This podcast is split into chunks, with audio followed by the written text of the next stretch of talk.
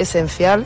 Y como esencial yo creo que ya es hora de que, de que se nos muestre, vamos, de que de que nuestros derechos se nos den. En 2022, el colectivo de trabajadoras de ayuda a domicilio de Puerto Real mantuvo una vigilia de más de 60 días a la puerta de la casa consistorial reivindicando mejoras laborales. Gracias, eh, Jaime. Y en Cádiz Capital hoy se reúnen a las dos y media con el alcalde tras el comité de empresa decidir este miércoles la paralización del servicio, unos paros que llevarán a cabo según conclusiones a las que, según las conclusiones a las que se llegue tras el encuentro de hoy. Oscar eh, Miro, presidente del comité.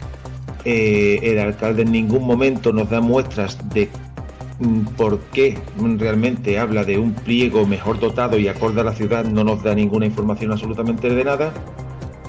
Y por supuesto en ningún momento se digna hablar de municipalización de servicio, que es la mm, dignificación real de las trabajadoras de este colectivo. Como decimos, habrá que esperar al encuentro de hoy, 8.25 minutos.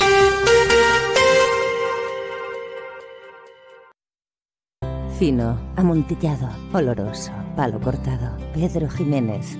Don Zoilo, todo Jerez en una gama de sherries exquisitos embotellados en rama.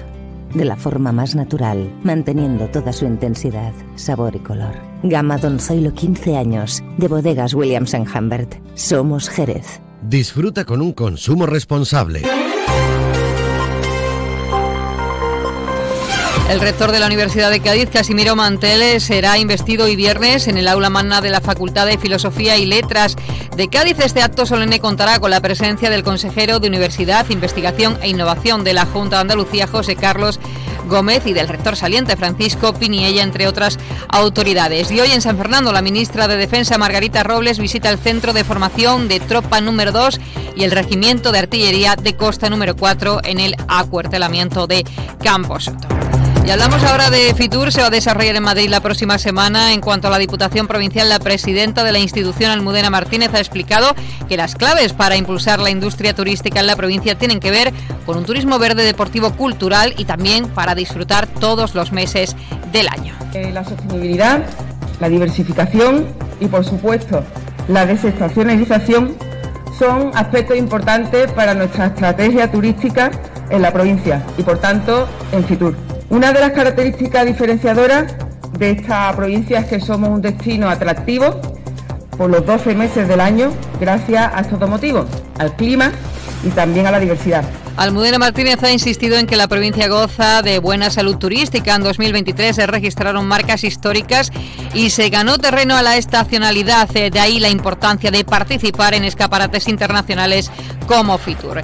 Y el eh, tranvía, el tranvía de la Bahía de Cádiz consolida su demanda rozando los 2 millones de viajeros en 2023, primer año en explotación completo desde su puesta en servicio. El director de la Agencia de Obra Pública de la Junta es José María Rivera. El mes de febrero registró el mayor número de usuarios con más de 206.000 pasajeros, coincidiendo con los servicios especiales prestados con motivo de los carnavales de Cádiz. Además, durante los meses de verano, el Tranvía ha logrado mantener e incluso elevar el volumen de demanda propio de los meses de actividad laboral y académica, demostrando así su potencial en términos turísticos y de ocio. Más de uno. Honda Cero Cádiz. Carmen Pau. La Fundación Municipal de la Mujer ha llevado a cabo una formación destinada a miembros de la policía local sobre el protocolo de actuación en punto violeta en el Carnaval de Cádiz, en la que han participado de forma voluntaria 20 agentes de la policía local. La concejala de Igualdad es Virginia Martín. Hemos intentado eh, dar una explicación de en qué consisten los puntos violeta para que ellos aprendan a, saber la descripción del lugar seguro eh, que supone un punto violeta para prevenir y atender casos de violencia de género. Y la Fundación Cajasol vuelve a abrir su sede gaditana el Carnaval un año más con la inauguración de una nueva exposición, Kiki Objetivo 80, la década mágica del Carnaval. La muestra es una retrospectiva sobre el Carnaval de Cádiz en aquellos años.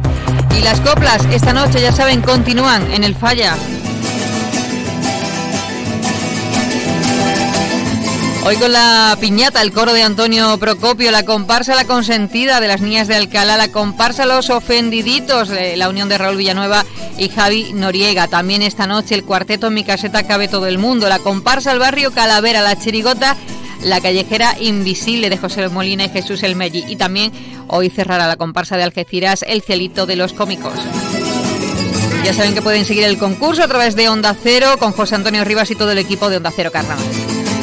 Más noticias de Cádiz a las 12 y 20 con Jaime Álvarez. Gracias por estar ahí. Ahora les dejamos con Alcina y más de uno. Buenos días.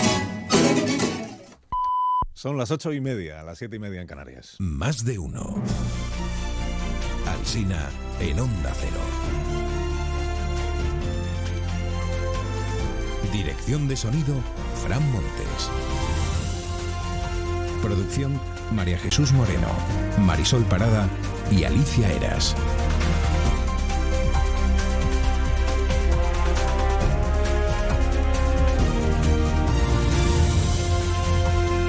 Viernes, qué maravilla. Ya que ya estamos en puertas de un fin de semana, luego llegará el lunes, es verdad.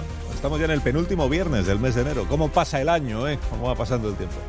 Y cómo se nos va a ir la mañana ya verá usted. Aquí, aquí, estamos hasta las 12 y 20 en cadena, desde las 12 y 20 en edición local, hasta las 2 de la tarde que llegará Elena Gijón con Noticias Mediodía. Bueno, cosas que están por suceder en la vida política y social de nuestro país. Eh, el PSOE celebra cónclave en, Gali en Galicia, ¿dónde si no? En Galicia, si es que hay elecciones dentro de un mes en Galicia. Lo llaman convención política, va a servir para que los dirigentes que asistan escuchen y aplaudan las intervenciones de los elegidos por la Dirección Nacional. Eh, habla Rodríguez Zapatero, pero no asisten ni Paje, ni Lambán, ni Felipe González, un poco por situarnos de por dónde va el balón. ¿no? Quienes sí asistan a esta convención política, pues eh, conocerán a quién mete y a quién saca Felipe, uy, Felipe, Pedro Sánchez de la Ejecutiva y qué dice el documento que ha decidido Pedro Sánchez que se apruebe respecto de la posición política del partido. Resumen de la razón esta mañana. Dice Moncloa ata la convención de Galicia para evitar el debate al servicio de la promoción del líder y de su equipo. El documento que se va a aprobar, lo adelanta el Independiente esta mañana, dice, el PSOE incorporará la amnistía a su corpus ideológico.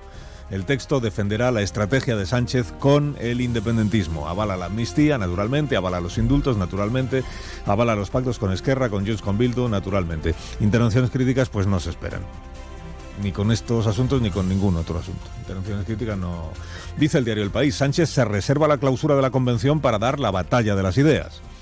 La batalla contra las ideas de la derecha, ¿entiende? Porque en el discurso, en meeting del domingo, pues seguramente habrá eh, o la reacción aria, el PP está secuestrado por Vox, la crispación y la discordia de las derechas frente a la convivencia de, en fin, un poco lo que vienen siendo los clásicos de, de las intervenciones del presidente en actos de partido. Sobre la ley de amnistía y las enmiendas examinadas ayer en el Congreso, titula el diario El País, Junts asume los leves retoques del PSOE al texto. A su propio texto, porque la proposición es del PSOE, acuérdese.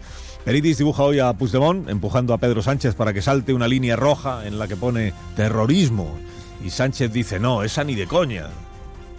Pero la crónica de Casqueiro en el diario El País deja claro que en realidad ya ha saltado esa línea el presidente. Leo la crónica, dice, tras los retoques la amnistía seguirá perdonando los delitos de terrorismo, excepto aquellos que estén condenados en sentencia firme.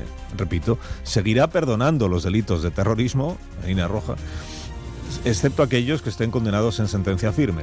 O sea, en la práctica, dice la información, eso permitirá amnistiar a Puigdemont, a Marta Rovira o a los CDR que están investigados por terrorismo porque la causa está en una fase muy inicial. Pues voilà, ya está.